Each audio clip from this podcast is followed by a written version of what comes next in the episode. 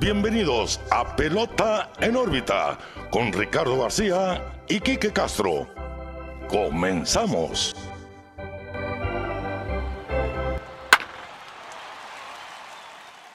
Hola, ¿qué tal amigos? Bienvenidos a un nuevo episodio de Pelota en órbita presentado por Dental San Leo, Clínica Dental San Leo, el guardián de tu sonrisa. Hagan sus, sus citas por el sitio web dentalsanleo.mx. Igual, búsquenlos por redes sociales, Dental San Leo, Clínica Dental San Leo.mx. Bueno, los saludo como siempre Ricardo García y como todos los lunes estoy muy bien acompañado de mi amigo Quique Castro. ¿Qué onda, Quique? Muy bien, eh, aquí andamos una semana más, Ricardo, de Pelota en órbita número 45, ya casi llegando a los 50 Sí. de regreso a la cabina. Antes de empezar, pues quisiera invitarlos como todas las semanas a nuestros amigos que nos escuchan, que nos siguen en nuestras redes sociales, Pelota en órbita, Facebook, Twitter, Instagram, también en YouTube, donde estamos subiendo semana tras semana los programas que tenemos tú y yo.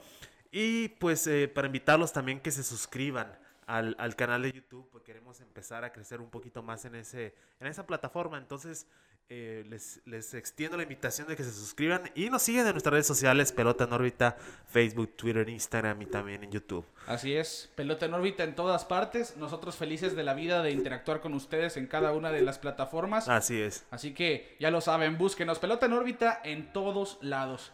El episodio pasado, pues bastante diferente a lo que estamos acostumbrados. Sí, Les trajimos sí. una narrativa del incidente de la noche de cerveza a 10 centavos, que por lo visto tuvo pues muy buena recepción. Gracias a todos los que nos han escuchado. Este episodio, pues, gustó, así que optaremos por traerles algo similar en los Sí, siguientes. claro, claro, pues es que eh, estamos en temporada muerta y hay que hablar de lo que nos gusta, que es el béisbol, Ricardo. Sí. Y pues más que nada, esta rica historia que hay, así como hay momentos eh, muy bonitos y, y memorables, pues también tenemos momentos chuscos, ¿no? Como dirían por ahí, divertidos de anécdotas extrañas. Pero pues hoy vamos a hablar de lo que es el- los, winter, los winter meetings. Así es. Eh, esas juntas que tienen eh, las organizaciones cada año alrededor de estas fechas donde se hacen movimientos muy fuertes, Ricardo. Se hace, pues hace cuenta como otro trade deadline, ¿no? Sí. Hablando en el, en el sentido de movimientos fuertes, es cuando se da la firma de varios agentes libres. Y pues también vamos a hablar de eso, ¿no? De lo actual y de lo que ha sido los winter meetings. Sin duda, los Winter Meetings es el punto de partida de, de la estufa de los, del mercado de Claro, cambios claro. y de agentes libres. Es el punto de partida, ¿no? Para las transacciones y yo creo que es lo más interesante de la temporada muerta porque es cuando realmente uno está, pues, con los juegos mentales, ¿no? A, Sí, a- a sí. tope de si mi equipo va a firmar a tal, si van a jalar el gatillo en cierto cambio. Y han habido un sinfín de escenarios donde equipos han hecho cambios o han estado a punto de hacer est- esto. Y si se preguntan, ¿los Winter Meetings son nuevos? ¿Es algo que, que tiene poco? No, pareciera que sí, ¿no? Pero realmente se han actualizado año con año. Sí. Pero los Winter Meetings o las juntas invernales datan al año 1876, cuando iniciaba el béisbol organizado con la Liga Nacional, la primera profesional de Estados Unidos. Y durante la primera temporada muerta de esta es que se llevaron a cabo los Winter Meetings. Las juntas de dicho año se reconoció a William Holbert como el presidente de la Liga Nacional, siendo el primero de, de- de la historia, ¿no? Se- Lo más cercano a un comisionado en ese entonces. Sí. Todavía no existía la, la Liga Americana, fue hasta 1901, si no me equivoco, por eso le llaman el nuevo circuito, el joven circuito. Y en esa misma temporada de 1876, que fue bastante activa la primera junta invernal, dos equipos fueron expulsados de la liga por fracasar en jugar los encuentros de esa temporada. Los New York Mutuals y los Philadelphia Athletics. Aparte se habían negado a jugar su última gira. Se pusieron a los moños, como quien dice, Sí. y la liga optó por expulsarlos para siempre. Sin duda, mira, estamos hablando 1876. Son más de 100, ¿qué te gusta? 30 años, ¿no? 140 años aproximadamente, si es que no llegamos ya a los 150. Sí. Pero fue hasta a partir de 1901 que se integra a la Liga Americana que los Winter Meetings se hacen una tradición anual. Ya empiezan a haber juntas año con año. De hecho, los 30 equipos y sus afiliaciones de Liga Menor, que son aproximadamente 160, empezaron a reunirse por cuatro días para discutir y negociar, hacer transacciones, que es lo que les decíamos, ¿no? Aquí atienden a ejecutivos de la liga, dueños de las franquicias, managers generales, scouts y gente en búsqueda de empleos, ya sea para trabajar en oficina, como gerente, como scout, como lo que ustedes quieran, o como jugador buscando un contrato. Es muy normal que se hable de que cierto jugador, agente libre, esté atendiendo estos winter meetings. Claro, sí, pues es que ese es el encuentro, ¿no? De, de todas las franquicias, de los eh, agentes libres, de todos los, también eh, los scouts, como dices tú, o los representantes mismos de los jugadores, ¿no? Y es donde se ponen de acuerdo y se hacen los tratos fuertes en persona. Ya no es por teléfono, ya no es eh, nada de eso. Eso lo hacen en persona, se juntan en un lugar y empiezan a platicar y se hacen movimientos muy buenos, ¿no? Así es. Sí, de hecho, pues es donde tienes a todos en un solo lugar, ¿no? No es para menos que en esta época, en estos cuatro días, que a veces se hacen eternos esos cuatro días, pues hayan tantos movimientos. De hecho, más adelante les vamos a traer algunos Winter Meetings que, que destacaron del resto, porque precisamente por los activos que estuvieron. En, en el 2019, los Winter Meetings se realizaron en San Diego. Este año, por cuestiones de la pandemia, claramente no se pudieron ser físicos se hicieron virtuales por Zoom, vaya, como todo lo que se ha hecho, ¿no? Sí. Yo creo que ha sido la, la opción más viable. Pero por lo mismo de que son por Zoom, se habla de que ni siquiera fueron cuatro días como tal, ¿no? Que como, como, que el tiempo de estos Winter Meetings va a ser toda la temporada muerta, ¿no? Claro. Se espera que el año que entra sean en Nashville, en el estado de Tennessee. A ver si todavía se puede. Y en el 2022 nuevamente en San Diego. Normalmente han optado, ¿no? Por estos sitios un poquito menos fríos. En el invierno, San Diego, Nevada, Arizona. Bueno, Nevada sí es muy frío, ¿no? Sí, suele ser, pero es un desierto. es, lo que dicen, ¿no? Por, por ende, hay que ver, ¿no? Si la pandemia el año que entra permite que se lleven a cabo los Winter Meetings físicamente. Porque las negociaciones no van a parar. No, jamás, ¿no? y como te digo, la oportunidad de, poder negociar directamente con los agentes y ver a los jugadores. A veces cuando hacen las pichadas, ¿no? Los mismos gerentes generales con los jugadores de que, hey, te ofrezco tanto, estamos hablando de esto y lo otro. Es un acercamiento más fuerte. Incluso los dueños de los equipos van a los winter meetings a ver qué, qué movimientos se pueden hacer. O simplemente para cotorrearla, ¿no? Que es una gran convención, ¿no? De, de béisbol, vaya y es donde se hace estas reuniones. La verdad a mí me gusta esta temporada porque pues por lo regular diciembre, noviembre, diciembre, pues andas medio tristón que se acabó el béisbol, no se ve cerca el béisbol. Sí. Ya quieres prender la estufa y que se pongan buenos los movimientos, más ahora que hay agentes libres muy buenos, o incluso equipos que están dispuestos a hacer muchos cambios, que lo vamos a platicar ahorita. Este, es cuando tú ves, ¿no? Y te emocionas y te empiezas a hacer los juegos mentales, como dices, pensando de que mi equipo puede agarrar a este jugador, quiero que agarren a este, y se han dado esos tipos de movimientos. Sí, al, final, mira, el aficionado también recibe su especulación aquí, aunque no esté presente ahí, que se, se dice que no está cerrado al público, porque normalmente se realizan en hoteles. Sí. Por lo tanto, pues no falta el aficionado que se pasea por los lobbies de estos hoteles que normalmente tienen señalamientos, ¿no? De que aquí son los Winter sí, y demás. Por lo tanto, está permitido, ¿no? Ir, jugar un poquito con la suerte de a ver si me encuentro dicho claro, jugador, claro. dicho directivo famoso, o incluso, ¿no? Los, los beat writers de, de Estados Unidos, todos los periodistas deportivos que cubren grandes ligas están ahí, están ahí, así que realmente es una convención, como decís. Totalmente, sí, y, es muy interesante. Y más ahora siento que le están dando más difusión, ¿no? Sí. Le están dando mucha difusión, por eso ahora nos enteramos de qué está pasando, nos enteramos que iba a ser de manera virtual, pero en otros años veíamos videos de, cómo eh, estaban los GMs y los dueños, y incluso jugadores atendiendo a los Winter Meetings y le dan una muy gran cobertura que la verdad, pues como te digo, nos entretiene a los aficionados que estamos sedientos de ver más béisbol. y totalmente, ¿no? Por decías, ahora en diciembre estamos en el punto medio entre el final y el inicio de temporadas, ¿no? Sí. Y de hecho, decíamos, ¿no? Teniendo todos los directivos, scouts, managers, incluso jugadores en un mismo lugar, es el evento del mercado más grande de cada año. Lo que ha cambiado ahora es que por lo mismo de que la difusión es tan fácil en, en cuestión de medios, los, los, gerentes y los directivos ejecutivos, en vez de estar discutiendo en el lobby los asuntos informales o las pláticas previas de cierto cambio, lo hacen por correo o lo hacen por llamadas, más privado.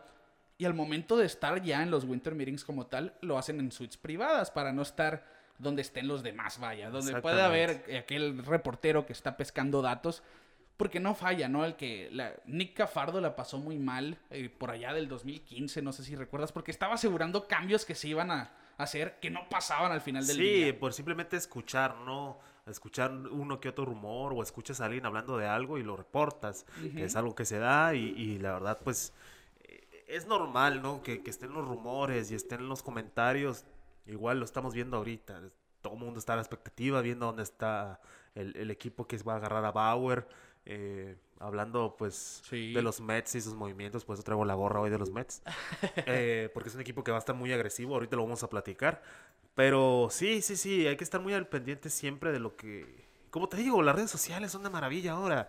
Podemos ver todo en tiempo real, podemos a, Sí. a- bueno, yo para mí Ken Rosenthal es uno de los de los número uno, ¿no? En, en- en, eh, dar este tipo de noticias Sí, que no falla. O, o Jeff Passan, que John son- Heyman también. John Heyman también. Yo creo que Jeff Passan es el, el- el número uno hoy en día, ¿no? Sí, es alguien que llegó, que es para mí relativamente nuevo, entre comillas, Sí. ¿no? Porque eh, antes era Rosenthal, 100%, el, el señor de la...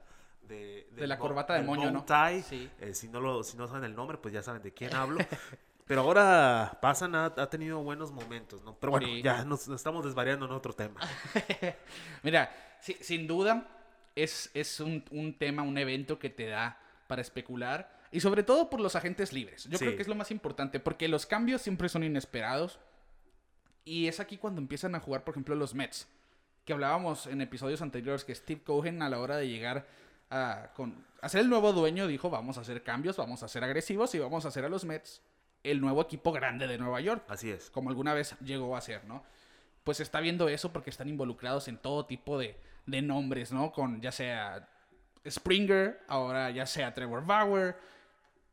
Es un sinfín, ¿no? De, de especulaciones que te prestan los Mets y eso que Sí. ya han hecho movimientos, ya. Sí, sí, y una recomendación a todos los fanáticos que estén Sí. movidos en redes sociales, sigan a Steve Cohen en redes sociales, Sí. en Twitter. Eh, La verdad, esto, veas cómo me gusta, Ricardo, ver que, que esté interactuando, incluso cuando empezaron a, a dar los non-tender, o sea, que no le daban contrato a jugadores, hizo la pregunta a los, a los, a los fanáticos, hey, fanáticos de los Mets, ¿quién creen ustedes que es el mejor jugador que ha sido liberado por su equipo? Imagínate.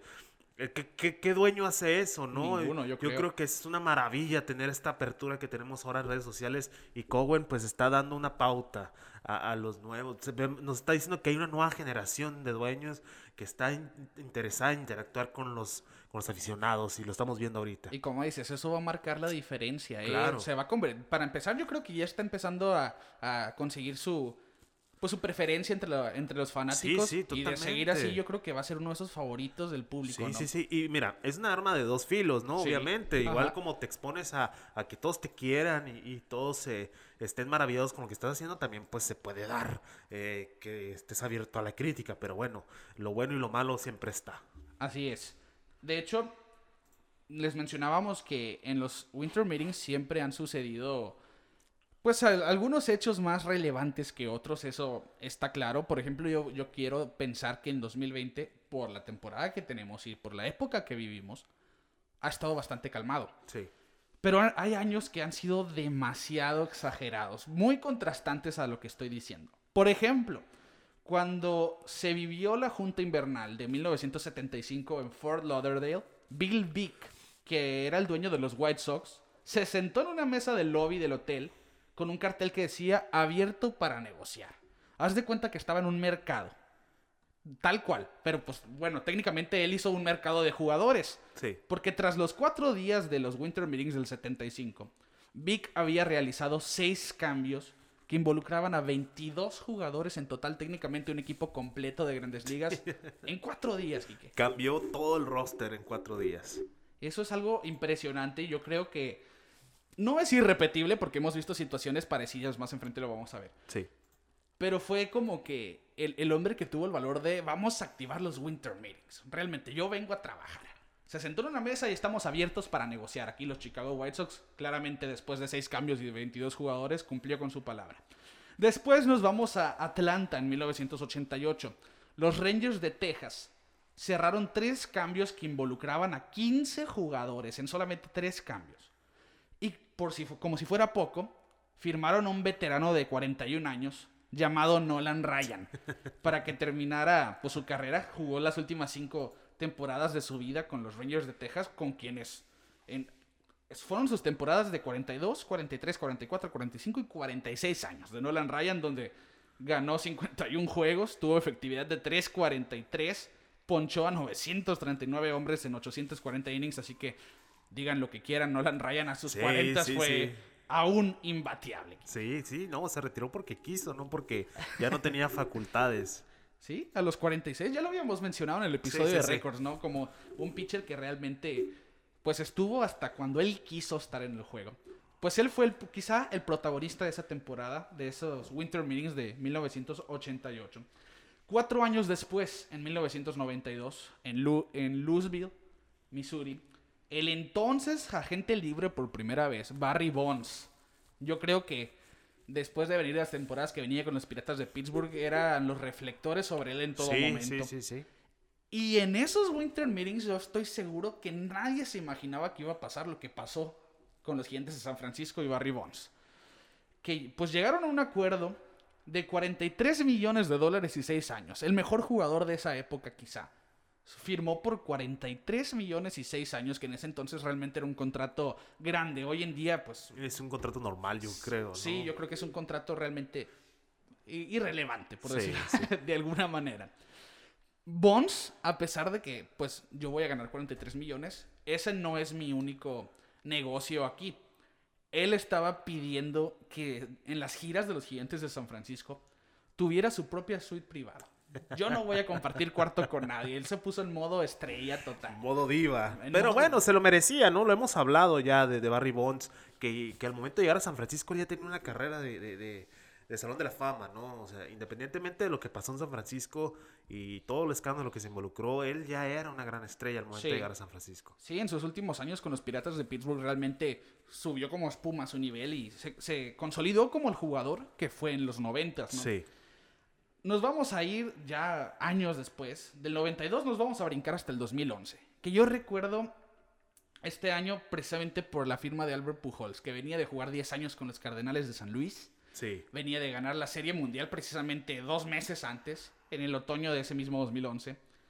Y firmó pues con los Angelinos, ¿no? Con los Los Ángeles Angels por 250 millones y 10 años, quizá un contrato hoy en día sobrepagado, porque nadie se esperaba esa baja de Pujols. Se jugaron un volado, a decir verdad. los Sí, también. totalmente. Mira, hoy yo me acuerdo, me parece que fue ayer, ya pasaron eh, 10 años. 10 años. Uy. Y yo decía, ¿qué va a hacer tanto tiempo Pujols, no? Eh, ahí con Los Ángeles, como decías, eh, yo creo que sus mejores años los dejó en San Luis. Sin duda. Quieras o no, si es un salón de la fama, eso, eso no lo voy a poner en duda. Pero se notó un declive enorme, ¿no? Claro. En muchos aspectos, ofensivamente, defensivamente, ya no corre nada. O sea, ya está en el ocaso de su carrera. Sin duda. Y, y, pues todavía aporta, todavía puede aportar, pero ya no es la máquina. No, sin duda. Simplemente en, en contraste, ¿no? Los 11 años con los Cardenales de San Luis, obviamente los mejores años hablando de, de edad, Sí.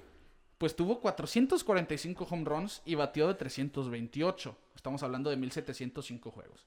En los nueve años con los, con los angelinos de Los Ángeles, 217 cuadrangulares y 257 de promedio por, por ende ya no batea 300 de por vida, ya bajó su promedio a Sí. 299, que sigue estando Sigue siendo bien. respetable, ¿no? Pero, Pero está el, el- el gran contraste, ¿no? Yo siento que, sí. que ¿qué te gusta? Desde el 2015 para acá se Las empezó- nuevas generaciones que están viendo béisbol ahorita y ven a Pujols, no saben la grandeza que es Pujols. Exactamente. La verdad, eh, es, es triste.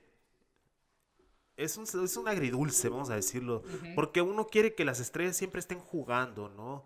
Quieres que tu jugador favorito, yo sé que Pujols es uno de tus jugadores favoritos, uno siempre los quiere ver en el campo, ¿no? Sí. Eh, pero pues ya en el ritmo que está Pujols, ya se ve, pues no cansado, se ve que le echa ganas, pero ya no se ve, ya, ya se ve que está batallando mucho. Ya se ve como un jugador veterano. Sí, sí, sí, sí, sí, incluso hasta siento que de más, ¿no? Sí.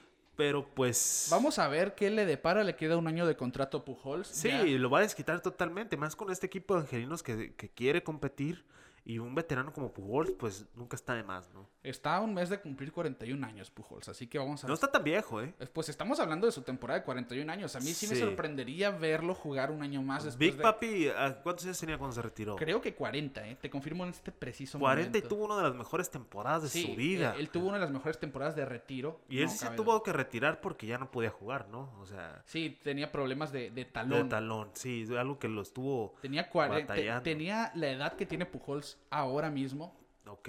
cuando se retiró. Tenía Sí. 30, di- 20 días menos de edad. Ok. Bueno, que el caso de Big Papi yo creo que fue como una curvatura, ¿no? Sí. Muy bueno y de repente tuvo un bajón allá por el 2011, ya se decía que se iba a retirar. y del 2013 en adelante repuntó. levantó. Sí, sí, sí. Sí, pues Pujols de momento 662 home runs, vamos a ver, son 40 Es un los que jugador les... histórico, Ricardo. Un jugador Sí, histórico. como ya lo dijimos, ¿no? Yo creo se retira hoy, ya entra al Salón de la Sí, Fama sí, en sí, su sí, sí. primera boleta. Sí o sí. Sin duda. Sí o sí. Pero mira, vamos a ver, ¿qué, qué pasa? Hablamos, esos Winter Meetings del 2011 fueron como el, el- el cambio que nadie se esperaba. Era un agente libre, sí, pero yo creo que todos esperamos ver a Pujols como un cardenal de San Luis todos Sí, los días. Incluso creo que le hicieron su estatua, ¿no? Ahí en No, San no Luis. recuerdo, te estaría mintiendo si te digo que sí. Ok.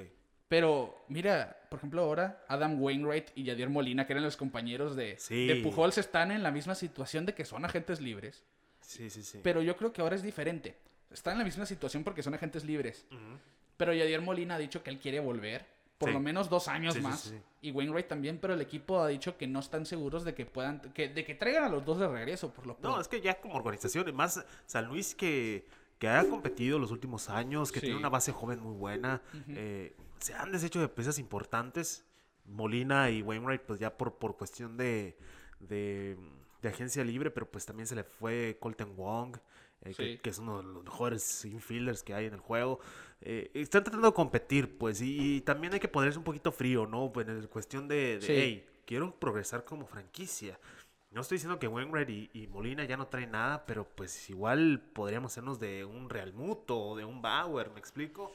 Pues va- vamos a ver, ¿eh? ¿Qué, qué, qué hacen los Cardenales? Porque dejar ir a Yadier Molina, yo creo que es más que Wainwright. Molina, Sí, que ha sido tu sí, capitán del sí, terreno de juego. Porque aporta muchas cosas, deja tú eh, que tenga una ofensiva baja que se ha visto en los últimos años, este 2020 tuvo un repunte, pero igual eh, eh, es un, es un veteranazo, pero de los que te controlan el picheo de una manera espectacular. es un segundo manager. ¿eh? Sí, totalmente. Incluso se decía que podría ser manager jugador, o sea, en ese punto, ¿no? Sí, ¿no? La te- cuando se fue eh, Mike Matheny, empezaron Matheny. a decir, ¿no? Él Sí. puede ser el manager jugador mientras, pero optaron por un interino que Sí, después sí. fue manager. Sí, sí, y ya, Child. ya te ha hecho un buen trabajo, la verdad. Sí, ah, bueno, los metió playoff, ¿no? Improbablemente, pero ahí están.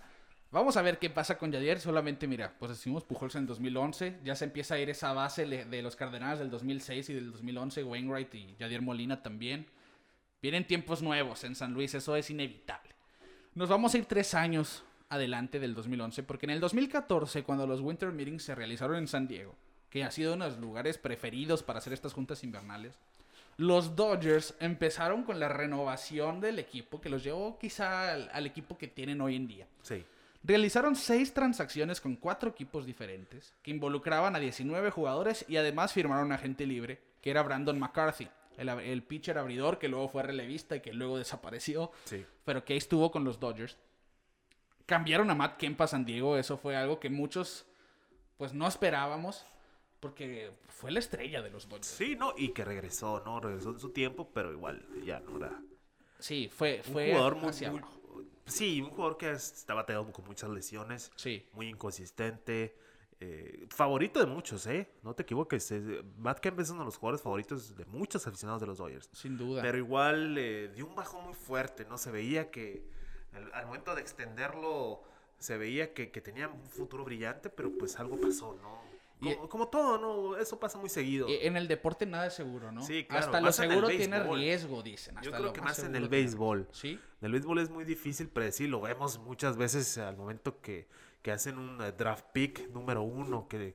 Y que nunca se da, Y nunca, nunca, y los, nunca los vemos, Apple. pues. ¿Cuántas veces hemos escuchado ese nombre? Incluso podemos hacer un, un programa especial al respecto, ¿no? De los que no se lograron. creo que hay que anotarlo de los, de los picks que no han resultado, porque sí pasa muy seguido, Ricardo, y es muy decepcionante, ¿no? Sí. No es como en el americano. Por eso yo le respeto mucho al caso de Kyle Murray, que ahora es el, el coreback de los, De los, de los Cardenales de San Luis. De, de Arizona. De Arizona, ya me ando equivocando de deporte, para que vean qué clavo estoy en el béisbol. Que decidió irse de ser el pick número uno de los Atléticos a ser el pick número uno de americano. Y dijo, yo me voy a jugar americano, porque ya está haciendo impacto, ¿no? no Sí. Chance y no, y no pisa un campo de, de grandes ligas. Mira, lo más probable es que, mira, es muy difícil. este año no hubieron ligas menores. Sí, Imagínate. Kyler Murray hubiera perdido un año de su carrera como beisbolista, así que Exacto. hoy por hoy podemos decir No, que no, no, Murray las- tomó la opinión. Como dicen por ahí, la, decisión supo hacer. La Sí, supo hacer. le hizo bien. Igual lo platicamos con el caso de, de- del hermosillense Ramos, que decidió irse a Corea y le pegó, ¿no? Y tuvo una excelente temporada, de- decidió irse de los Sí. Rockies. Y yo te aseguro que su nombre ha rebotado en los últimos días ahí en la temporada muerta, ¿no? Claro, es un, es un jugador joven y que tiene mucho potencial. Y los Rockies, la verdad, no supieron aprovecharlo, Claro. no supieron ponerlo en el course field, un, un, un, un campo que está hecho para este tipo de bateadores. ¿no? Y hablando de la KBO, eh, Mel Rojas, que fue el campeón jonronero, yo creí Sí. que iba a firmar en grandes ligas porque pegó más de 45 home runs en sí, Corea. sí, sí, sí. Y firmó con Japón, se fue a un equipo japonés, así que se queda del otro lado del No, mundo. mira, es que ya también eh, se acostumbran, ¿no? Sí. Es un béisbol totalmente diferente. Totalmente diferente. Igual, mira, le- él va a obtener su, con su dinero de aquel lado del mundo. claro, libre de claro, claro. ¿no? Decíamos que los Dodgers en 2014 hicieron 6 transacciones con 19 jugadores.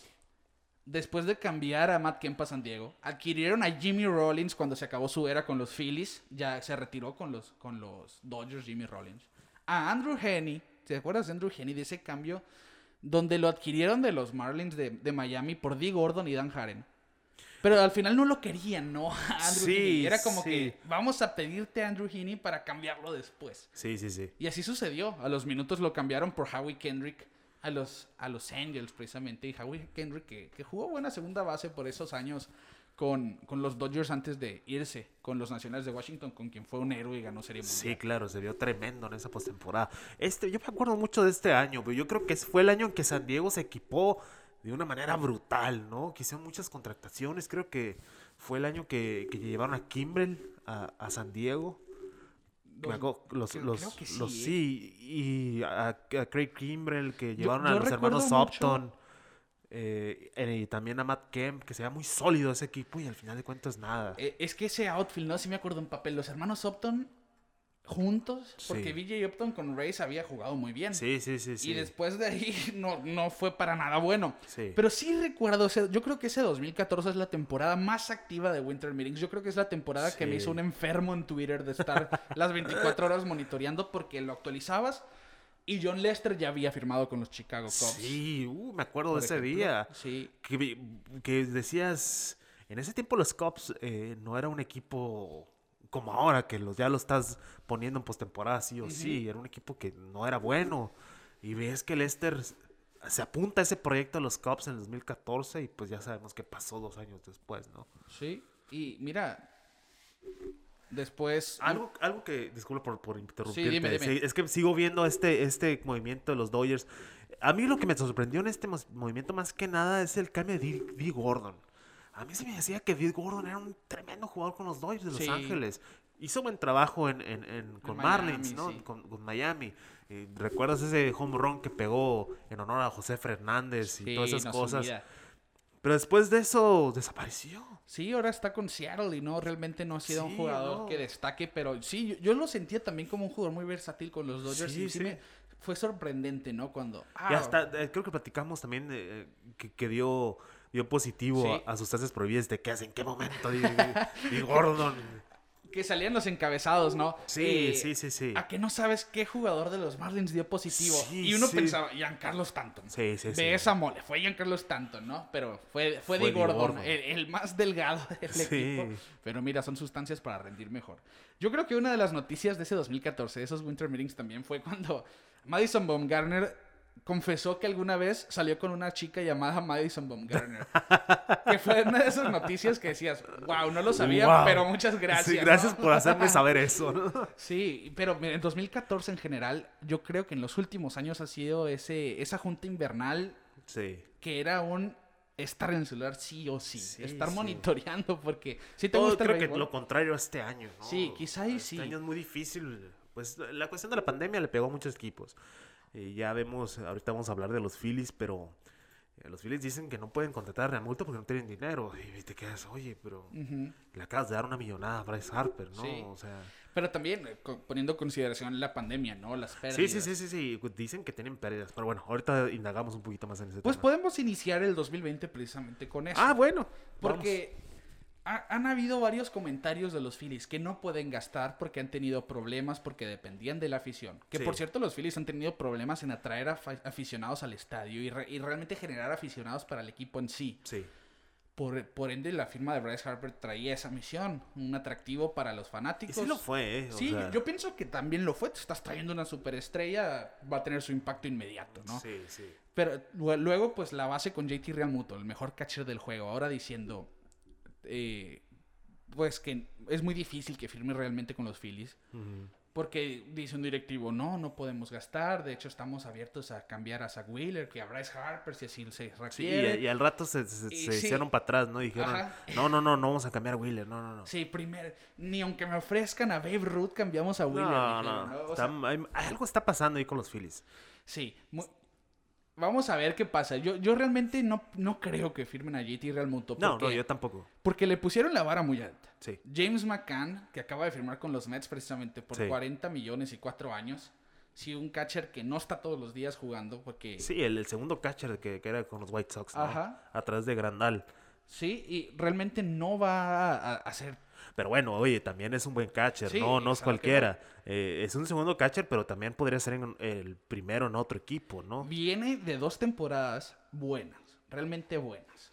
En el 2020 tuvo 30 juegos, batió 7 home runs, 15 carreras impulsadas, siendo el segundo catcher realmente es bueno. 289 de promedio.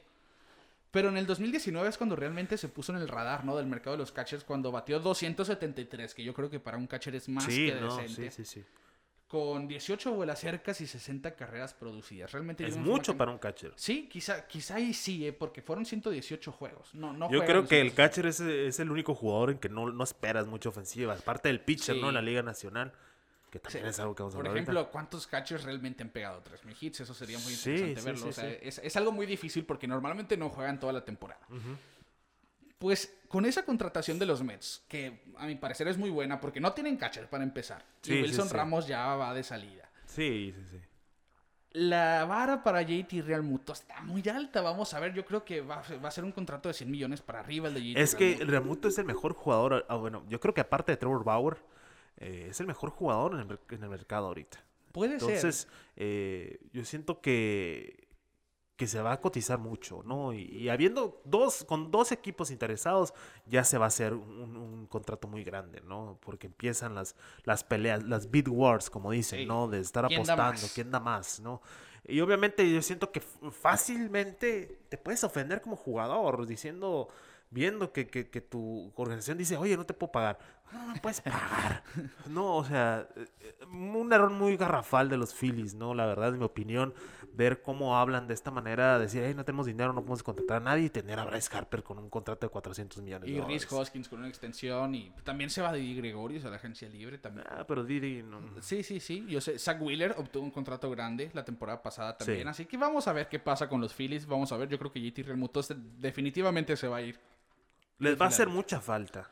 ¿Quién va a ser el catcher? ¿Quién va a ser el catcher? ¿Quién va a manejar este picheo que está batallando tanto? Más, Exactamente. más eh, eh, si teniendo el mejor catcher del mercado estás batallando. Sobre todo el bullpen, uno de los Sí, el bullpen liga, más ¿no? que nada, ¿no? Lo vimos un fracaso total los movimientos que hicieron en el en el eh, trade deadline. Y- Yo, yo espero, Kike, de todo corazón, que si no firman a Realmuto es porque van a firmar relevistas.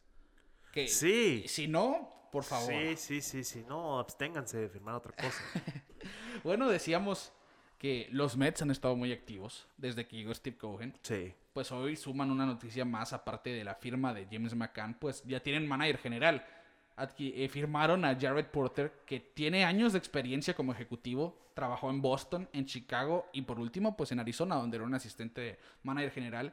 Y pues era muy bien visto por los demás en la liga porque todo indicaba que él iba a ser un gran manager general y aquí los Mets optan pues va a bajar, va a trabajar bajo Sandy Alderson, que es el presidente de operaciones de béisbol. Vamos Sí. a ver, los Mets yo creo, se vienen tiempos muy interesantes. Muy buenos. Ojalá y no, y, y lo he dicho muchas veces, no los Mets siendo los Mets, porque siempre les pasa algo que, que hace que se pierda toda esta magia.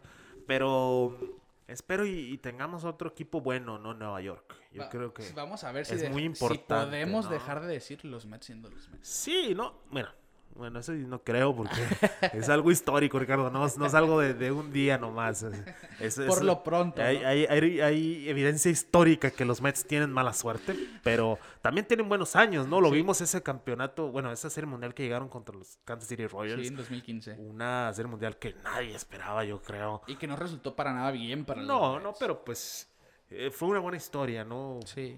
Vimos a Murphy haciendo desastre eh, con la pelota, ¿no? Pegándole durísimo, Sí, yo muchos creo, yo creo que fue uno de los mejores bateadores de esa postemporada. Sí, sí. No es que el mejor. Pero sí son dos series mundiales ya para los Mets. Una en los 60 en el 86 después. Vamos a ver si, si ahora pueden con... Pues por lo menos empezar a trabajar una, una nueva serie mundial. Los, los Sí, Mets de Nueva. York. Por lo pronto James McCann se suma a sus filas. También Trevor May, este relevista de los mejores del juego, de, de proveniente de los, de los Twins de Minnesota. Firmó por dos años y 15 millones y medio de dólares. Una polémica aquí que, que se espera que se, se esperaba que se llegara a, a concluir en estos Winter Meetings era ¿va a haber o no va a haber bateador designado? universal? Ay, ay, ay, Y por lo pronto MLB comunicó equipos no hagan planes pensando en que va a haber bateador designado universal. Yo creo que Manfred tiene algo contra mí. Cuando recién vimos el anuncio de que iba a haber bateador designado, yo creo que dije, no me recuerdo las palabras 100%, que se me hacía algo, pues extraño, ¿no? Porque decía, uno, uno le gusta la nacional por la estrategia y todas esas cosas, ¿no? Un poquito de purismo del béisbol. Pero pues ya vimos la temporada, cómo resultó. Vimos la serie mundial muy buena.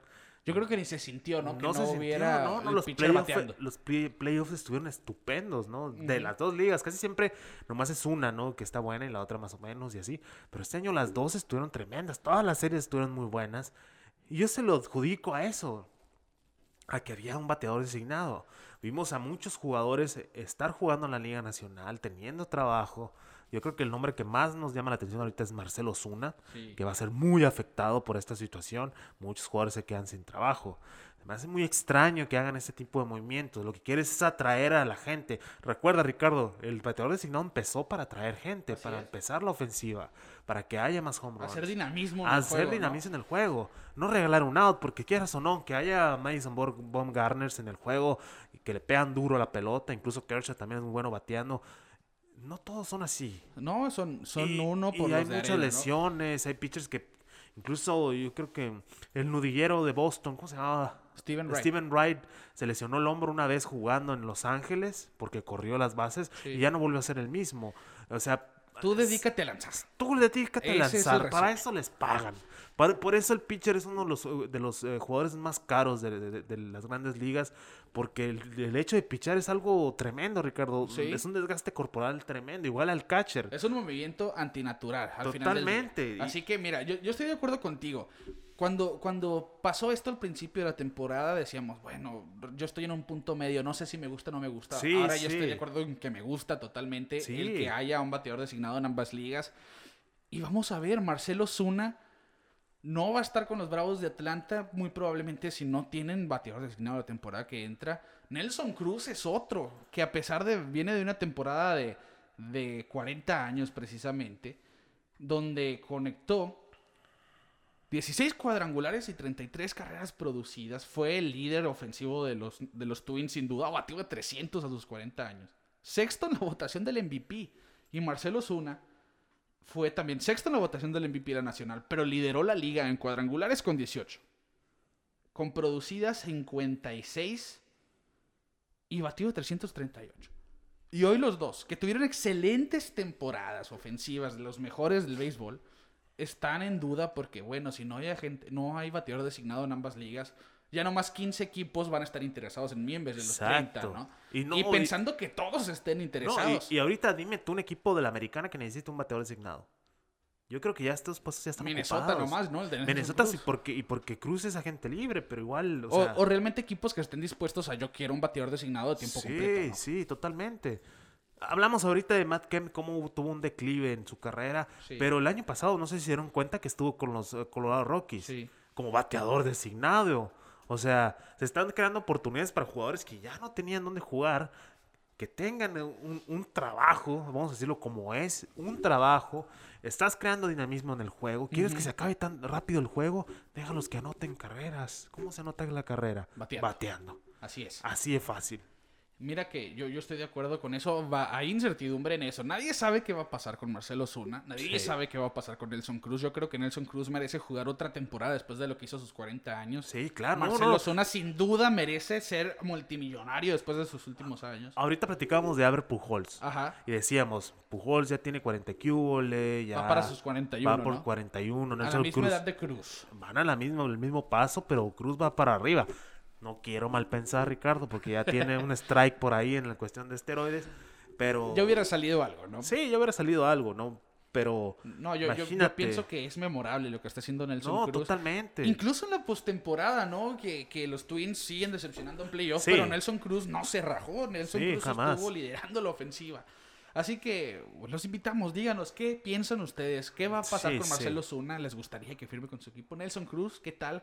Yo creo que son, son, dos, son dos piezas sobre todo muy importantes en un line-up, porque aparte de ser buenos bateadores son líderes, ¿no? Sí. Levantan ánimos ambos. Una presencia como Nelson Cruz, Sí. que ya tiene experiencia en postemporada, dos series mundiales con Texas. eh, han decepcionado a los Twins, pero igual, yo creo que sacó la casta este año. Y pues Marcelo Zuna fue uno de los líderes de Atlanta, ¿no? A pesar de que Sí, sí, tantas dudas que tenían, ¿no? De que se va Josh Donaldson de ahí y, y salió mejor. salió mejor Marcelo Zuna. Fue una mejor firma, sin duda. Así que vamos a ver qué sucede con estos, estos jugadores que se pueden ver impactados. Toda la liga se puede ver impa- Realmente es una agencia libre complicada por la época que estamos viviendo. No hay equipos dispuestos a gastar tanto.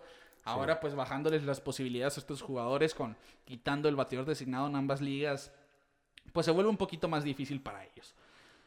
Continuamos entonces con lo que ha sucedido en este 2020, Kike, dejando la problemática del BD Universal. Porque los White Sox, si bien nos dieron mucho de qué hablar en este 2020, Sí. no piensan parar. Sí, ya lo demostraron y firmaron a un viejo amigo. Adam Eaton llega de regreso a los White Sox después de llegar a un acuerdo por un año y 7 millones de dólares. Que yo creo que es una excelente adición, ¿no? Porque es un jugador, es de esos jugadores que tú ves que le echan ganas en todo, ¿no? Sí, sí, sí. que lo dejan todo en el terreno de juego y pues realmente ¿qué, qué mejor, ¿no? Para apoyar a dos jardineros jóvenes como Luis Robert y Eloy Jiménez, pues traer a alguien tan experimentado como Adam Eaton y que ya está familiarizado con la ciudad. Sí, claro. Y Yo- a- dime, Quique.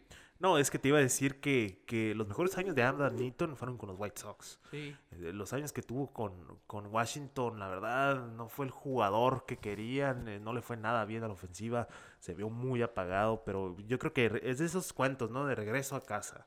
Regresa a casa Newton. eh, los White Sox quieren ganar sí o sí. Ya tiene un nuevo manager con experiencia de ser mundial, de tener buenos equipos, base joven, añades un veterano al, al- a la- al mix junto con otro que ahorita lo vas a mencionar. Sí. Yo creo que van por buen camino eh, y se van a quedar con la división. Y sobre todo, Adam Eaton ya tiene serie mundial con los Nationals. Sí, sí, sí. Tuvo problemas, ¿no? Para, para mantenerse sano, como dices. eh, Eso fue lo que, pues, le salió el tiro por la culata a los, Sí. a los Nationals con esa contratación, porque técnicamente nomás estuvo sano en la temporada del 2019, porque en la del 2020 jugó 41 juegos. Aunque no, no le fue del todo bien tampoco. Por eso creo yo que firman por 7 millones. No, Sí. no es realmente... Y un año. Sí, y un año sobre todo yo. Es una cantidad No es de riesgo, es una contratación fuera Sí, de riesgo. precavida, ¿no? Sí. El antecedente de la temporada corta, vamos a ver, de hecho ya vimos una similar, ¿no? El caso de David Dahl, que firma con los Rangers por 3 millones y un año con los Rangers de Texas. Sí. Y de hecho la afición de, de Colorado vio descontento con esto, porque sí, cierto, David Dahl no tuvo un buen 2020, Sí. batió de 183 en 24 juegos. Pero antes de eso había sido un pelotero bastante infravalorado, que de hecho 315 en 2016 de promedio, 273 en 2018 y 302 en 2019. Era una buena pieza en, en el tanto en la parte de arriba o como de abajo del line-up. Sí. Un buen jardinero y vamos a ver cómo le va lo- con los Rangers de Texas. A ver yo- cómo le da, porque se menciona que, que Dal es uno de esos jugadores que se benefician con el Coors Field, Sí. Que sus splits de casa y, y fuera no son los mejores, que le va mucho mejor en casa, pero eso se da con muchos jugadores. Ojalá y Ujú. le vaya bien, porque sí, no tuvo un mal año el año pasado, pero de esos jugadores que, que te pueden dar, ¿no? Y más los Rangers ahorita que están experimentando. Sí, así es. Bueno, decíamos, Doll es, es una, un caso similar a lo de Adam Eaton Sí, con los sí, White sí. Sox. El antecedente de la temporada corta y la baja de Es producción. que el problema es que muchos empiezan fríos, Sí, eh, y- pero son ciento y feria juegos. Eh, 162 a 60 A realmente. 60, haz de cuenta que fue el puro arranque, ¿no? Para Sí, muchos. no entraron en ritmo y eso se, de hecho ellos lo dijeron, ¿no? Que realmente a, a partir de junio, ya después de 60 juegos, es cuando empiezan a arrancar motores, ¿no? Y, Sí. y ahora muchos jugadores tuvieron sus problemas para ello. Terminó siendo como una muestra de una temporada para los, para los dirigentes que están dispuestos a pagar. Y por eso vemos el caso de Dahl y de Eaton con los White Sox. Los White Sox no, no pararon solamente con ese movimiento. De hecho, firmaron a Eaton y eh, en la noche de un día y el siguiente día en la mañana ya habían adquirido. No, fue al revés. Adam Eaton fue el siguiente día. Antes por la noche. Habían adquirido a un as. Que habíamos dicho aquí. Lance Lynn. Sí. Lance Lynn es un as. Y adquirieron a Lance Lynn por Dane Dunning. Que yo creo, mira, aquí Rick Hahn, el, el manager general de los White Sox, hizo un trabajo bastante bueno. Porque había cambiado a, por, a- por Lucas Yolito, Reinaldo López y Dane Dunning, precisamente a Adam Eaton, a los Nationals. Exacto. Y ahora tiene a Adam Eaton de regreso en White Sox, sumado a Yolito, sumado a López, y cambió a Dane Dunning por Lance Lynn, por obviamente Sí, una sí. mejora invaluable, ¿no? Oh, Lin que está teniendo un segundo aire tremendo, ya lo platicamos eh, en su tiempo. Pero mira, ¿sabes qué es lo más importante? Lance Lynn se encuentra otra vez con su viejo manager, Tony, Tony La La Russa. Russa no había puesto eso en perspectiva. En el 2011 creo que fue la Sí. primera temporada. El Lin fue tremendo con los San Luis Cardinals. Y estaba manejado por Tony La Russa. Entonces ya sabe que quién es su manager. Se va a hacer el as que era antes. O al menos esa comunicación entre manager y jugador que es invaluable. Que claro que está ahí. Le va a apoyar mucho a Lin. Que está teniendo un segundo aire tremendo. Y ojalá tenga una buena temporada con los White Sox. Realmente la- las últimas dos salidas de Lynn no fueron las mejores en el 2020, pero tuvo excelente temporada. Seis juegos ganados, 13 aperturas, fue el líder de aperturas de las, de las grandes ligas, fue el líder de entradas lanzadas de grandes ligas con 84. Y pues tuvo una efectividad de 3.32 y ponchó a 89 en 84 innings. Un pitcher bastante ponchador. En- Con esos índices quedó sexto en la votación al Cy Young. Y ahora, mira, vamos a ver un equipo de los White Sox que van a tener una rotación de Lucas Giolito, Dallas Keuchel y Lance Lynn. Esos tres para empezar. Y Dylan Cease, que tuvo buena temporada como, como un pitcher joven. Y ya puedes tú especular ahí si va a ser Reinaldo López o si ya está listo Michael Cope, que esté lanzallamas Sí, para subir sí. a la rotación. Yo también me gustaría ver a ese, a ese joven promesa. Mira, y, y los Rangers, pues, se deshacen de su as, que Lance Lynn. Pero Dunning es un joven que tiene muchos años de, de- De de futuro, control sí. y de futuro. Tira muy bien. En sus números del año pasado, pues, no se ven tan buenos como quisiéramos. Pero es un buen joven, un, un buen pitcher. Sí. Y, pues, se puede desarrollar bien en una organización como Texas. Y, y ya estaban activos, ¿no? En el mercado por picheo abridor. Se especulaba, se especulaba a Trevor Bauer, ¿no? A los White Sox. No, Yo creo que no necesitan a Trevor No, Bauer. yo, era, yo siento, eh, quizá iba a ser demasiado, ¿no? Sí. Pero se dieron cuenta en ese juego donde, donde de los playoffs, que tienen que ser un juego de bullpen. En el juego de eliminación, que Dane Dunning no cumplió, que Garrett Crochet, este novato lanzallamas, también salió por lesión. Nos hizo falta picheo abridor. Sí. Y Lance Lynn, que te estamos diciendo, es el, el hombre que lideró la liga en entradas lanzadas, en aperturas. Es probablemente pues la pieza acertada, ¿no? Para este equipo de los, de los White Sox, que van a tener un line-up con José Abreu, que es el MVP, Tim Anderson, que viene de ser el, el campeón de bateo, Joan Moncada, Yasmani Grandal, Luis Robert, Eloy Jiménez y Adam Eaton sobre y esa rotación y tiene uno de los mejores bullpens de la liga. Yo siento que va a ser un equipo como lo hemos dicho esta temporada que va a ser rival a vencer en los años por venir. Sí, claro. Seguimos en la división central, que los White Sox ar- armaron un trabuco a decir verdad. Pues los Royals que no están realmente en una etapa pues muy fructífera hablando de béisbol, que ya esos años de, de la Serie Mundial y de los playoffs y de lo que parecía una dinastía con Eric Hosmer, con Alcides Escobar, Mustacas, Lorenzo Kane, ya quedaron atrás esos años, sin duda alguna. Sí, una lástima, ¿no? Yo creo que se fue muy rápido esa chispa. Sí, lo que le pasa a muchos equipos, ¿no? Cayeron sus, el- los finales de los contratos de, de sus estrellas que eran relativamente baratas, optan Sí. por irse a la agencia libre y, y al final... pues ya lo vemos ahí con San Diego. Yo creo que Salvador Pérez es el único jugador Sí. bueno que queda de, de aquellos tiempos, ¿no? Obviamente tienen sus jugadores todavía en desarrollo o estrellitas ahí en, en, en promoción todavía. Vamos a ver, vamos a ver por lo pronto. Pues traen a alguien con experiencia para ayudar y complementar ¿no? a este equipo de, de los Reales de Kansas City. Y es el ambidiestro Carlos Santana que firmó por 17 millones de dólares y dos años. Habían estado bastante insistentes los Royals en el mercado de primeras bases. Sí, Y yo creo pues que es una buena adición esta de Carlos Santana porque muy buena. se pone en base. Eso es muy importante. Como ah, Billy Bean, Moneyball, se pone en base. Pero se pone en base. Se pone en base Carlos Santana. Tiene poder en ambas bandas. Sí. switch hitter, ambidiestro, juega primera base. También puede jugar la tercera si es necesario. Ya de receptoría no hablamos, ¿no? Eso sí, ya quedó en el olvido. Pero yo recuerdo a Carlos Santana como catcher en Cleveland, que era realmente uno de esos, de esos receptores que bateaban. Sí, sí, por eso lo mueven a la primera, ¿no? Para que se Sí. conserve más, para que esté más descansado. Pues este movimiento de Kansas eh, sí me sorprendió un poquito, Ricardo, porque, mm, como dices, no está en su mejor momento. eh, tiene muchas estrellas en crecimiento, como dices tú. Yo creo que lo pueden eh, cambiar, va. Que tarde o temprano van a cambiar a Carlos Santana. Me da esa impresión, no sé si piensas igual. Que lo, que lo contrataron con un buen contrato, no muy caro, dos años. La verdad no, no, no tengo idea si tenga algún tipo de opción para un tercero. No, no mencionaron, no mencionaron opciones. Son 17 años, 17 millones, 17, 17 millones por dos años. Sí, es un buen contrato. Sí, es un buen Y- contrato. Ganar, y- ganar, siento yo. Y yo creo que se van a beneficiar los Royals al Sin momento de- duda. de- con algún tipo de cambio. Lo pudimos ver, ¿no? Eh, cuando eh, Carlos Santana firma con los Phillies, ah, yo creo que hace dos años. Y luego lo cambian de regreso a Cleveland, Sí. ¿no?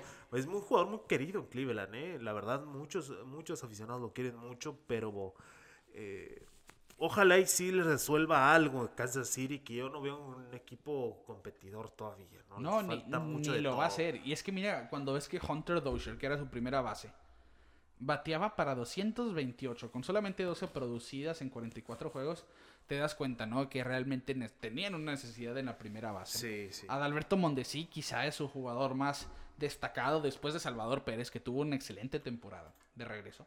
Y Carlos Santana, pues viene, te digo, se pone en base.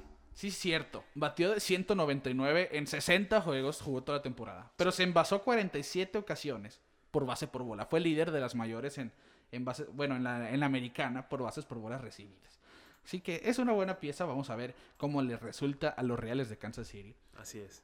Y hablábamos de juegos mentales, los Nationals que han estado bastante activos en me interesa tal, me interesa tal, me interesa tal, pues ahora han mostrado interés en Kyle Schwarber, que es agente libre después de que los, Ay, sí. los Chicago Cubs no. No. le dieron contrato. No, fue un movimiento muy triste, pero a mí no personal. sí, la verdad, yo lo dije, ¿no? Yo creo que en un capítulo que Schwarber era de Sí. mis jugadores favoritos, más en Chicago. Eh, la verdad, pues son unos movimientos, ¿no? Y se habló en su momento que los Cubs iban a hacer movimientos fuertes.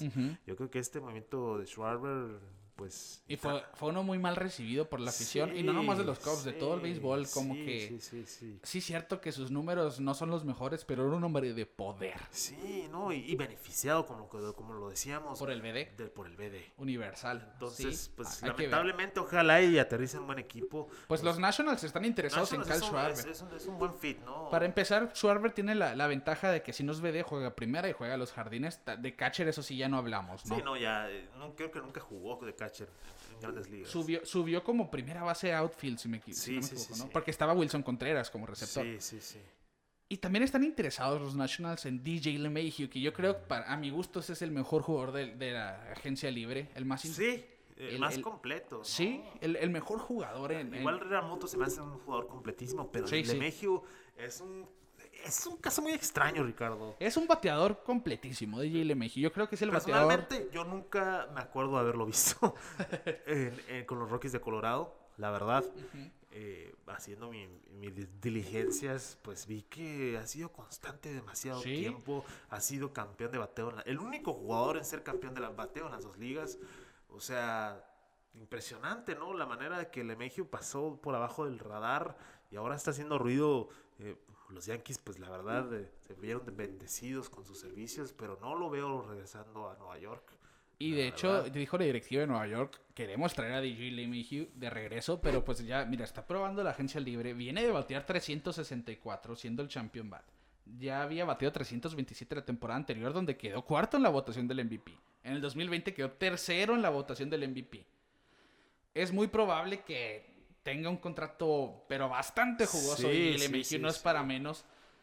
Y los Nationals pues están ahí en, la, en el radar, ¿no? De, de, este jugador. Vamos a ver qué pasa. Hablando de los Yankees, Kike. Este, tenían interés en Josh Bell y Jameson Taylor, el, este pitcher de los Pittsburgh Pirates. Esto, esto me hizo mucho ruido a mí. Porque tienen al campeón jonronero de las grandes ligas en, en Luke Voigt, jugando la primera base. Que se rumora que lo pueden cambiar. ¿eh? Sí, obvio. Eh, Giancarlo Stanton como bateador designado. Sí sí, cierto, se va a Brett Garner y esto te abre pues posibilidades ahí. No, Clint Fraser es el, Para mí también Clint Fraser tiene ese espacio, pero como lo han jugado, hay, hay, posibilidades de que traigan a alguien más. Una plática muy larga. Pero Taylor no me hace nada de ruido, porque es compañero de Garrett Cole en los Piratas de Pittsburgh. Sí, sí, sí, sí. Y no tienen rotación, se fue Tanaka, se fue Paxton. Severino vuelve esta temporada, ¿no? Se, fue, se fue Hack también. Germán creo que vuelve también. Domingo Germán, pues sí, sí, tengo entendido que sí. Vamos a ver, realmente... No, mira, y los Piratas tienen este, este récord de dejar libres o, cambiar eh, buenos pitchers y, y se hacen superestrellas, ¿no? Hablamos de Gary Cole, que ya era bueno con Piratas, pero yo creo que cuando pasa Astros se hace una superestrella. Y Tyler Glasnow, que ahora es uno de los mejores pitchers de Tampa Bay y se vio pues no tan bien como quisiéramos, pero igual toda la temporada estuvo muy buena, la postemporada tuvo un bajón. realmente es algo interesante, ¿no? Yo creo que, que, te hace ruido. Y hablando de los Yankees, Kike, y los Winter Meetings sobre todo. Sí. En uno de esos archivos que jamás vieron luz, en, en un programa que lleva Jim Duquette, este periodista deportivo, reveló que los Yankees estuvieron a nada de cambiar a George, a Gary Sánchez y a Luis Severino por Jason Hayward, Andrelton Simmons y Melvin Upton, o mejor conocido por muchos por BJ Upton, de los Bravos de Atlanta, esto en el 2014. Wow. Comentó Hayward, fíjate, en esta plática que, que realmente fue un rumor tan sonado que él llegó a pensar cómo me vería si me rasuro y me dejo el puro bigote, ¿no? ya pensando en me van a cambiar a los Yankees. Sí. Imagínate tú que hubieran cambiado a los Yankees a Aaron George, a Gary Sánchez y a Luis Severino que, si bien, por lo menos el caso de, Gary Sánchez no ha resultado como muchos esperaban cuando llegó al equipo grande. y Severino, pues, pues, Severino porque tuvo Tommy John, pero viene, fue un pitcher bastante dominante en 2019. creo que George es el nombre que más causa ruido. Sí, sí, sí. La verdad. Imagínate que si hubiera jalado el gatillo ese cambio, a lo mejor en ese entonces, en 2014, pensando que, bueno, son prospectos, y Andrelton Simmons era el mejor shortstop defensivo y Derek Jeter pues ya, se está, ya no daba para los Yankees. Sí. Eh, Jason Hayward con, con, Atlanta fue muy bueno. Tuvo su bajón en San Luis. Eh, y aparte, pues sumarle eso Melvin Upton, ¿no? Como un extra, yo creo que para los Yankees era un cambio sensato en ese entonces, pero yo creo que se alegran demasiado de no haberlo hecho. Sí, sí, no, pues ahora son tres nombres fuertes como decimos, ¿no? Sánchez y Severino han quedado de ver un poquito. Severino se le excusa un poco por su lesión. Sánchez, no sé qué le ha pasado a Gary Sánchez, que desapareció su bate. Pero bueno, esa es otra plática. Pero yo creo que en ese momento sí le hubiera beneficiado mucho a los Yankees, ¿no? O sea, para hacer una puja por playoffs. Y una puja por un campeonato, pero la, la verdad, de qué bueno que no lo hicieron, ¿no? Yo creo que Josh es uno de los jugadores que más han querido vender esta bueno, desde que desde que empezó a, jugar con las Judge Chambers y todas esas cosas que le han hecho. Mm, que igual, o sea... La corte del juez, ¿no? sí, Hayward, eh, Simmons y Melvin Upton, pues no creo que haya no, no, iba a resultar tan bien, ¿no? O sea...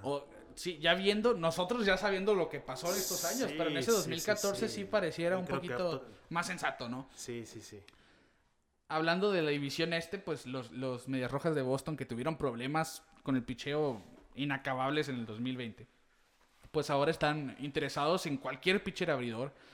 De, de hecho, no descartan a nadie, ¿no? Trevor Bauer, eh, incluso Tanaka entran ahí en conversaciones. Nada, nada concreto. Ajá, pero en lo que más se ha escuchado, Jake Odorizzi, que es una, una opción más barata que, y siento yo que efectiva Corey Kluber, que pues tiene dos Cy Youngs, Sí. pero viene de temporadas de lesiones, así que es un volado al aire. Pero mira, lo, están buscando un pitcher para la parte de atrás de la rotación. Sí, un, un tercero, cuarto. Ajá. ¿no? Incluso eh, Rich Hill, que ya había estado con los Red Sox. Que tuvo una... una- Sí, yo creo que, que, que a partir de sus últimas temporadas, su última temporada con Red Sox es cuando tuvo su Sí, repunte, ¿no? sí, en la sí. carrera de... Agarró un suspiro y, y- terminó una temporada muy buena. Que igual, yo creo que esa temporada los Red Sox andaban muy mal. Sí. Y, y Rich Hill lo subieron nomás para que, ¿no? De esos call-ups para que nomás Y le agarrara un terminó espacio. consiguiendo un contrato con los Dodgers, sí, ¿no? Sí, tuvo un buen contrato con los Dodgers. Y ahora con, con los Twins pues no resultó como quisieran. Pero Sí. Rich Hill está disponible. E incluso un japonés que ha estado haciendo ruido, eh, Tomoyuki Sugano, que ha sonado pues en el interés de varios equipos, está también en el radar de los Media- Medias Rojas, que pues Chris Sale, este zurdo, no va a llegar hasta junio, Sí. después de la Tomillón. Eduardo Rodríguez está en duda después de De tener un caso Sí. de coronavirus. ¿no? y pues complicaciones cardíacas, miocarditis, a ver si, si regresa desde Opening Day del 2021. Y pues Nathan Iovaldi técnicamente es, es la única pieza segura ahí porque tampoco se sabe Y que no es un pitcher seguro. Sí, ¿no? no. El problema de Valdi se no es lesiona constante, mucho. se lesiona. Es muy bueno. Tiene dos Tommy Jones. Es muy bueno. Pero se equivocaron a darle el contrato que le dieron.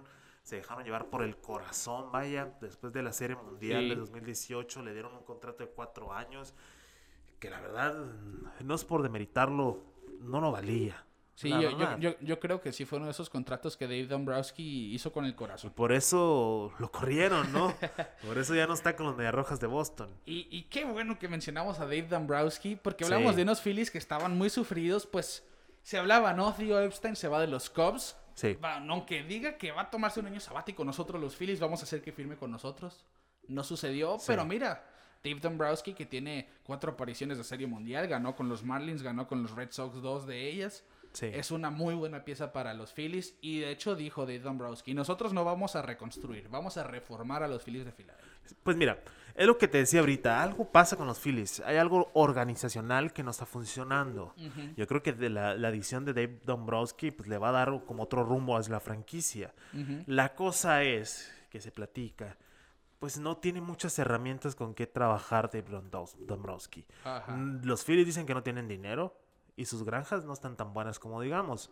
Y todos sabemos que Dave Dombrowski le gusta hacer cambios fuertes y contrataciones buenas. Sí, esa ha sido su movida siempre. Ahorita los Red. Sox están batallando con, con una, una granja Técnicamente, inexistente. Dombrowski cambió todas sus granjas por Todo. un campeonato, ¿no? Exacto, y es válido totalmente, ¿no? Muchos disfrutaron ese 2018. Y muchos equipos darían lo que fuera por eso. Sí, recuerda ese equipo de Boston fue el mejor todo el año, ¿sí?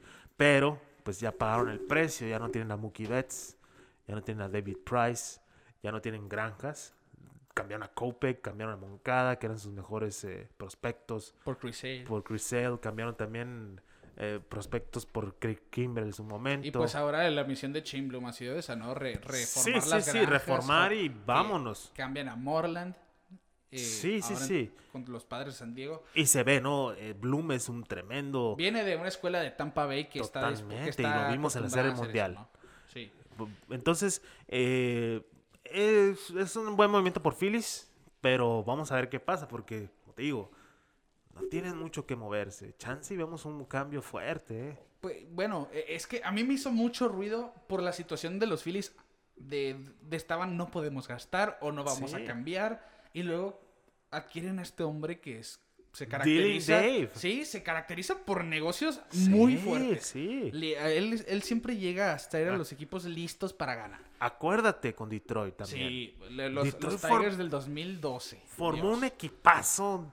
Igual volvemos a men- mencionar a David Price, a Joanny Céspedes, eh, Prince Fielder Prince Fielder, Miguel Cabrera Mi obviamente. Cabrera, triple corona. Era un equipazo. Que no sean las cosas, ok, pero el señor hizo su trabajo, ¿no? Ya lo que pasa en el campo no tiene control. Pero el equipo estaba ahí. Tuvo un- una, un- una buena, eh, unos buenos años ahí con, con los Tigres de Detroit. No resultó. que no se concretaron No se concretaron, pero pero de que es un hombre muy de mucho impacto en un sí, equipo totalmente. Pero bueno, lo vemos también con Detroit. ¿Qué pasó después? sí ahora, que ¿quién está en Detroit? Sí. Cabrera, pobre Cabrera. Ahí está atascado en Detroit. Ya, igual pasaron sus mejores años, pero pues Sí, es un, es un quisiéramos ver con equipo un equipo mejor. En reconstrucción total, ¿no? Que, Sí. que tiene jugadores muy jóvenes que, pues en un futuro quizá nos caen en la boca. Sí, mira, y mira, aprovechando de que hablamos de los Red Sox y de Dem te quiero hacer una pregunta, Ricardo. ¿Tú sabes quién es Manny Ramírez? Yo sé quién es Manny Ramírez. Si vas por la calle y ves a Manny Ramírez, ¿lo reconoces? Muy probablemente. Pues mira, en estos días, pues Manny, Manny que ya, ya tiene sus años, ¿eh? Ya tiene sus años, 48 48 años. Eh, lo vimos pues 19 años en grandes ligas, muchos lo recordamos con Boston, sus mejores años, MVP, Incluso Serie Mundial. Manny Wood cuando llegó a Dodgers. Manny Wood que llegó destrozando a los Dodgers. Y pues aquellos fans de los indios de Cleveland también lo recordarán, ¿no? Sí, poca gente, yo creo. Porque igual, igual tuvo muy buenos números, era un peletora- pelotorazo con, con, con Cleveland. Fue uno de los mejores bateadores del béisbol. Lástima, lástima que Manning pues no estaba en el lugar correcto en ese momento, ¿no? Y, Sí. y se veía que no, no era disciplinado, eh, se decía que salió con muchos problemas de Boston, se, va, se da el caso del dopaje más de una vez, eh, y pues sale de grandes ligas como... Manning en lo personal es de mis jugadores favoritos de toda la vida. Eh, Yo creo que sí fue un show andando. Manny sí, no, totalmente. Y eso es lo que me gustaba de Fue él. uno de esos jugadores que Grandes Ligas necesita hoy. Sí, sí, claro, exactamente, exactamente. Era un show cada vez que lo ves batear. Recordamos ese walk-off contra los, ah, Los Angels. los Angels donde levanta las manos y aquí estoy. Sí. Entonces, pues sale de grandes ligas eh, de la peor manera posible. Juega un rato en Dominicana. Y hace, ¿qué te gusta? Unos dos, tres años supimos que estaba jugando en Japón Sí. en una liga pequeña, que se dio el caso como hablamos de Barry Bonds, ¿no? Que él dijo, voy a ir a jugar a Japón, pero lo único que les voy a pedir, aparte de mi dinero, es tener sushi las 24 horas. No. y ahora hace, hace unos meses se da la noticia que un equipo de Australia, de la Liga Australiana de Béisbol, los Blue Sox De Sydney, ¿no? de Sydney lo contratan para jugar con ellos. Yo la verdad me caí de mi silla cuando me enteré. Lo vemos ahorita, yo creo que está en su mejor forma en Sí, muchos se años. bien, se ve delgado, hasta creo que le creció más pelo, se volvió a dejar las rastas que ya se había quitado. se ve entero, como decimos, segundo aire. Y pues Manny es Manny, Manny le gusta divertirse, le gusta eh, reírse con la gente. y se dio pues un video en redes sociales que, que más de uno ya lo vio. Bueno, ya son tres, ¿no? Hoy se dieron otros dos. De Manny en la calle eh, y ve a un joven con una gorra de los, eh, de los Mediarrojas y, le, oye, y de una manera muy educada, oye, en inglés, ¿no? Eh, qué bonita tu gorra, ¿no? Qué bonita tu gorra. eh, ¿Quién es tu jugador favorito? y el joven pues se queda, ¿no? O sea, se queda viendo y le dice, no, pues mm, nerviosón, porque pues imagínate, te aborda alguien desconocido de esa manera. Mi novia dice. Sí. Y Manny como que se ríe entre dientes. Muy bien, no, pues bonita gorra y se va. ¿no? Sí, sí. Y fue un revuelo en redes sociales de cómo no reconoces a Manny Ramírez. O sea, si traes una gorra de Medias Rojas de Boston, ¿cómo no vas a reconocer a Manny Ramírez, que es de sus mayores estrellas, no? Pero también considera, ¿no? Está en Australia. Claro, Es- es- a eso es a lo que iba. Eso es lo más importante. A eso es lo que iba. Pues es Australia también, hay que ponernos un poquito comprensibles, ¿no? Sí. O sea, el béisbol en Australia apenas está creciendo. Eh, la liga australiana, pues ahorita traer este tipo de estrellas, Ha ¿no? de ser como nivel de doble A, si acaso. Sí, ¿no? sí, doble o triple A. No creo que triple A, no doble A. Eh, y el traer ese tipo de estrellas como Manny Ramírez, pues obviamente es un es un ah, stunt de, de mercadotecnia y Sí. es totalmente válido. Por mí que Manny juegue toda su vida, ¿no? Y se ve que le gusta el juego, se ve que Sí. todavía se prepara. Y te tiene- aseguro que va a ser buen papel allá. No, Y- y- claro, y claro. Como dices, ya son tres videos de Manny haciendo esto. Sí. Obviamente lo está tomando con gracia, Lo ¿no? segun- el segundo video que salió el día de hoy en sus historias de Instagram, les- los invito a que sigan a Manny Ramírez, que últimamente ha estado muy activo en redes sociales, en, en- en Instagram más que nada. Eh, ahora está como en un tipo restaurante, ¿no? Y ve a un joven igual, con la gorra de Boston, Sí. y le dice, lo aborda de la misma manera. Oye, disculpa, eh, qué bonita tu gorra. Y la persona como que no le entendía, ¿no? Y está otra muchacha ahí. Oye, ¿cuál es tu jugador favorito? Y yo creo que ni le contesta, ¿no? Y la otra muchacha no sé qué le dice y Manny se va riendo y dice, oye, aquí no me- nadie me va a reconocer nunca, ¿no? Porque obviamente está en Australia.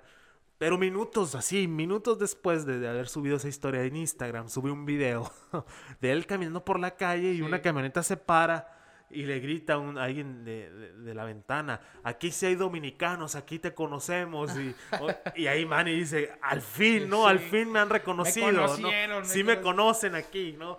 Y la verdad a mí se me hace, mm, pues mira, Fue un paisano, pero lo conocieron. claro, claro. No hay pues, dominicano que no te quiera, le grita. eh, creo, ¿no? exactamente, no hay dominado que no te quiera. Pues Manny Ramírez es una gran estrella que, que puso a Dominicana, yo creo que en, en- en el reflector, ¿no? Ya junto con otros jugadores, obviamente, pero Manny yo creo que es de los más de los más relevantes y me da mucho Sí. gusto, me da mucho gusto que siga involucrado en el juego.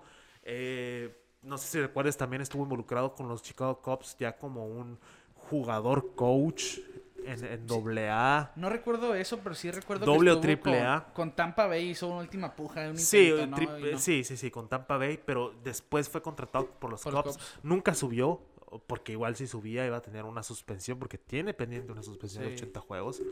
Eh, porque cuando él se va de grandes ligas, no se va porque ya no puedo jugar. Fue por, por, esa, por esa suspensión que no quiso servir.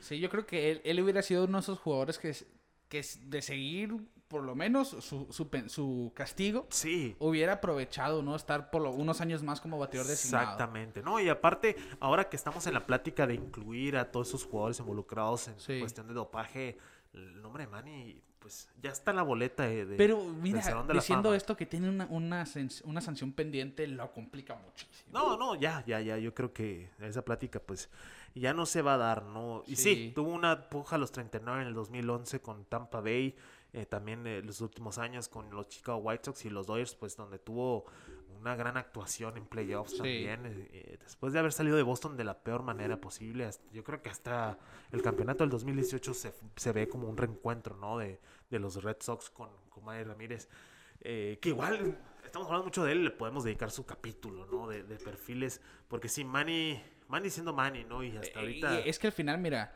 le vayan a quien le vayan, es como de esos jugadores que es un show. Sí, yo, yo sí, sí, siento sí. que realmente vean highlights de Manny Ramírez para que vean lo que era. un- Era un bateador tan puro, de los mejores en la caja de bateo y tan Ey, cómico como también, personalidad. Y muy bueno en el campo, ¿no? O sea, Eh, con el guante. Bueno, Mis dos momentos favoritos de Manny Ramírez, no me, nadie me lo está preguntando, pero se los voy a dar. ese, pregunto, ese juego en el que va fildeando un... Bueno, voy a dar tres. Un juego que va fildeando un elevado, que va de home run, ¿no? Ajá, Bueno, no va de home run, se queda un poquito corto, la atrapa, va profundo. va profundo. Tre- a la trapa, trepa la, trepa la malla y le da un, un high five a un aficionado. Sí, sí, tira a primera y saca el doble play. La verdad, yo creo que ese es mi número uno. Sí. Otro momento, Manny, pues obviamente en el Fenway Park, en el Green Monster, eh, donde ya están listos para jugar y sale él de la puerta del monstruo verde. Como que, hey, ya estoy aquí. Y el, el otro momento de Manny, eh, no me acuerdo qué juego era, era un juego importante, creo, en el que Johnny Damon eh, fildea una Sí. pelota y tira, ¿no? Johnny Damon, pues la verdad no, está, no tenía un brazo que tú digas, ¿no? Monstruoso. Pero tira a- al cortador y de la nada se ve como Manny eh, vuela, Corta el tiro. ¿no? corta el tiro, pero estaba muy cerca de él, ¿no? Y vaya Manny tira bien feo Sí, y, sí, y- sí recuerdo ver a Johnny Damon diciendo, Manny nunca se tira. Sí. Jamás se tira por una pelota. Y ahora que Nunca. tiré yo, se tiró. No, si- sin duda, mira, les decimos, Manny Ramírez fue un jugador muy, bastante divertido de ver Sí, en sí, sí. todos los, los sentidos. Y por eso yo creo que Sidney hace esta contratación. Claro. A sus 48 años, obviamente, va, va a tener su, su impacto mediático. Sí, sí, sí, totalmente. Bueno, Kiki, de esta manera los vamos a despedir. Así es. Como todas las semanas, pelota en órbita para ustedes traído por Dental San Leo, el guardián de tu sonrisa. Hagan su cita por el sitio web dentalsanleo.mx. A nombre de Quique Castro, un servidor Ricardo García, les decimos, los Winter Meetings ya pasaron en este 2020 y nosotros nos vemos fuera de órbita.